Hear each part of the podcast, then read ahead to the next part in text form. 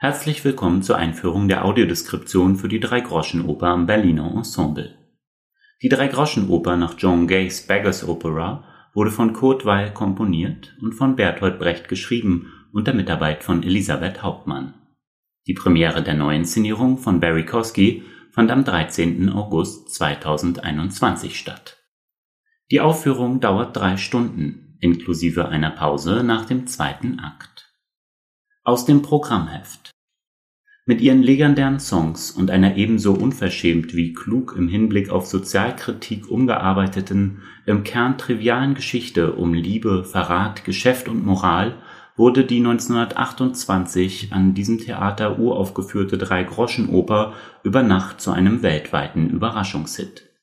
Erst kommt das Fressen, dann kommt die Moral, lauten die berühmten Zeilen. Doch wer im Wohlstand lebt, lebt zwar angenehm, ist aber noch lange nicht gut.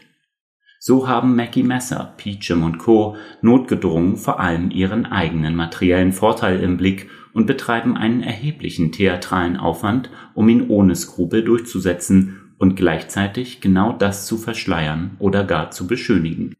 Die Angst vor dem Absturz lauert in einem System, das keine Regeln, sondern nur Gewinnerinnen oder Verliererinnen kennt. Ein Zerspiegel des totalen Kapitalismus. So sind es bei Brecht nicht menschliche Untugenden, die gesellschaftliche Missstände erzeugen, sondern umgekehrt. Brecht gelingt das Kunststück, über soziale Kälte zu erzählen, ohne die Figuren herzlos erscheinen zu lassen. Ihr Verlangen nach Sicherheit, Nähe und Verbindlichkeit bleibt vor allem dadurch präsent, dass es sich nicht erfüllt und durch die unvergessliche Musik von Kurt Weil. Besetzung Nico Holonitz als Mackie Messer Cynthia Mikas als Polly Peachum, Thilo Nester als Jonathan G. Peachum, Constanze Becker als Celia Peachum, Katrin Welisch als Tiger Brown, Laura Balzer als Lucy Brown, Bettina Hopper als Spelunken Jenny, Josephine Platt als der Mond über Soho, Julia Berger, Julie Wolf, Dennis Jankowiak, Theresa Scherhack, Niki Wuchinger und Tobias Biri als Polizisten, Banditen und Huren.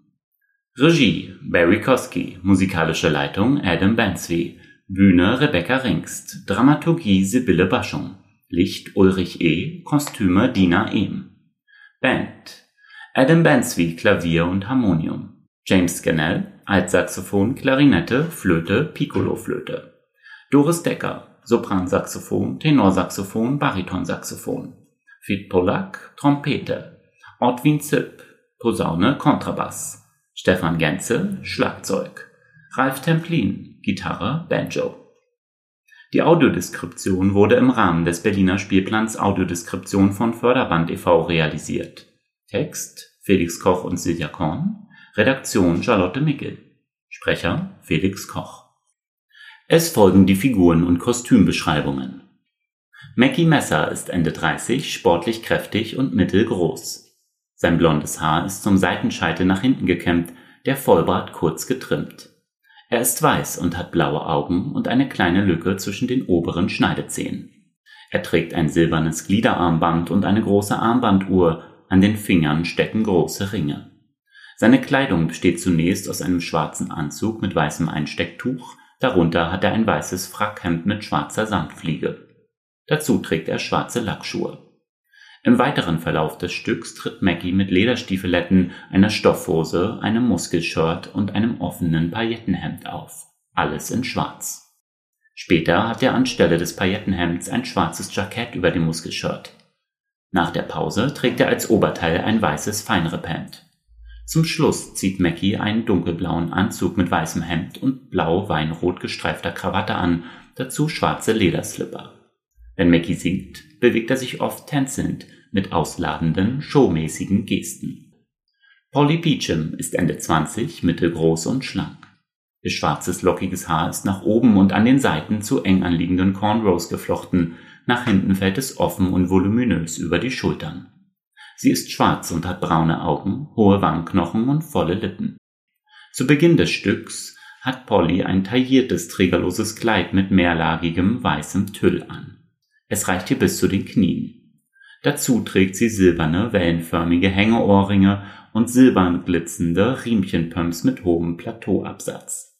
Später hat sie ein langes, hochgeschlossenes Kleid aus grünlich-gelbem Satin mit Rollkragen und langen Ärmeln an, die sie zu den Ellbogen aufschiebt. Nach unten hin ist es schräg geschnitten und gibt den Blick auf Pollys linkes Bein sowie goldene, hochhackige Riemchenperms frei. Ihre Ohren zieren dann dreiviertelrunde grünliche Ohrstecker. Ganz zum Schluss trägt sie dasselbe Kleid, nur in schwarz. Dazu eckige Ohrstecker mit schwarzem Stein und goldenem Strass sowie schwarze Riemchenperms. Jonathan G. Peacham ist um die 60, klein und kräftig. Sein schlohweißes Haar ist nach hinten gekämmt. Er ist weiß und hat tiefe Geheimratsecken, einen Dreitagebart und blaue Augen. Er trägt eine goldene Armbanduhr und je einen großen silbernen Ring an jeder Hand. Sein Kostüm besteht aus einem Zweireiher-Kordanzug mit Rollkragenpullover und Stiefeletten, alles in schwarz. Später im Stück setzt Peachum einen schwarzen Zylinder auf und zieht weiße Baumwollhandschuhe an. Celia Peachum ist Mitte 40, groß und schlank. Ihr glattes braunes Haar ist zum Seitenscheitel gekämmt und fest im Nacken zusammengesteckt. Sie ist weiß. Über ihren braunen Augen ist blauer Lidstrich gezogen, die vollen Lippen sind rot geschminkt. An den Ohren hängen silbergraue Tränenperlenohrringe. Celia hat einen langen schwarzen Pelzmantel mit breitem Kragen an, dazu transparente Strumpfhosen und schwarze High-Heel-Pumps mit Goldspangen. Einmal trägt sie eine große schwarze Sonnenbrille mit eckigem Gestell, ein anderes Mal einen schwarzen Filzhut mit breiter Krempe. Oft zeigt sich Celia mit lassiven Posen auf der Bühne. Ihren schweren Mantel trägt sie meist mit tiefem Ausschnitt, entblößt eine Schulter oder lässt eines ihrer langen Beine hervorlugen. Es scheint, als wäre sie unter dem weiten Mantel nackt. Tiger Brown ist Mitte 40, klein und schmächtig. Seine Bewegungen sind steif und unsicher. Das braune, wellige Haar ist auftopiert und zum Seitenscheitel frisiert. Er ist weiß und hat blaue Augen, einen geschminkten dünnen Schnurrbart und kleine Ohren. Sein Kostüm besteht aus einem schwarz gestreiften Zweireiher-Jackett mit Schalkragen, passender Anzughose, einem schwarzen Hemd und schwarzen Lacklederslippern. Dazu trägt Brown eine schwarze Sonnenbrille. Lucy Brown ist Ende 20, schlank und mittelgroß. Ihr glattes braunes Haar ist an beiden Seiten im Fischgrätmuster nach hinten geflochten und von oben zu einem langen Pferdeschwanz zusammengebunden. Sie ist weiß und hat ein kleines Gesicht mit grünen Augen, hohen Wangenknochen und rot geschminkten Lippen. Um ihren Hals trägt sie eine silberne Kette mit aufklappbarem Perlmutt-Amulett. Lucy hat ein knielanges himmelblaues Satinkleid mit langen Fransenborten an. Die Träger, ebenfalls mit langen Fransen versehen, sind auf die Oberarme gezogen und lassen die Schultern frei. Wenn sich Lucy tänzelnd und kreisend über die Bühne bewegt, schwingen die Fransen in drei übereinanderliegenden Reihen seitlich um sie herum. Dazu trägt sie eine orangefarbene Strumpfhose und purpurne Samtstiefeletten mit hohen Absätzen. Zum Schluss trägt sie das gleiche Kostüm komplett in schwarz. Spelunken Jenny ist Anfang 40, mittelgroß und sportlich. Ihr blondes Haar ist nach hinten in den Nacken gekämmt. Sie ist weiß und hat Sommersprossen und hohe Wangenknochen. Über den grünen Augen ist türkisfarbener Lidstrich aufgetragen, die Lippen sind rot geschminkt. Dazu trägt sie kleine Ohrstecker. Jenny hat eine Bluse in hellem Türkis mit Stehkragen an. Unter dem transparenten Stoff der Bluse schimmert ein dunkel türkisfarbener Spitzen-BH durch. Dazu trägt Jenny eine violette Anzughose und grüne Lederstiefeletten. Am Ende des Stücks besteht ihr Kostüm aus den gleichen Kleidungsstücken, aber alles in schwarz. Der Mond über Soho wird von Josephine Platt verkörpert. Sie ist Mitte 60, klein und schlank. Ihr Kopf wird von einer silberblau-violett funkelnden Kappe bedeckt, Sie ist weiß und hat braune Augen, ihre Lippen sind silbrig geschminkt. Als Mond trägt sie ein schwarzes Cape mit langen, schwarz glänzenden Fransen, dazu schwarze Samthandschuhe, eine schwarze Hose und schwarze Halbschuhe. Später legt sie das Cape ab. Sie zieht dann eine schwarze Smokingjacke mit Satin-Revers über eine schwarze Bluse und läuft auf silberglitzernden Stiefeletten mit Absatz. Wenn der Mond über Soho auf der Bühne erscheint, wird meist nur der Kopf als silbernes Mondgesicht im Scheinwerferlicht gezeigt. Die DarstellerInnen der Banditen, Polizisten und Huren sind junge Männer und Frauen. Sie sind weiß. Als Banditen haben sie schwarze Anzüge, darunter schwarze Rollkragenpullis oder weiße Hemden mit Krawatten, einige mit schwarzen Polundern. Manche tragen schwarze Baskenmützen, andere schwarze Strickmützen auf ihrem Kopf. Alle haben schwarze Schuhe an. Als Polizisten tragen sie blaue Anzüge, weiße T-Shirts und schwarze Springerstiefel.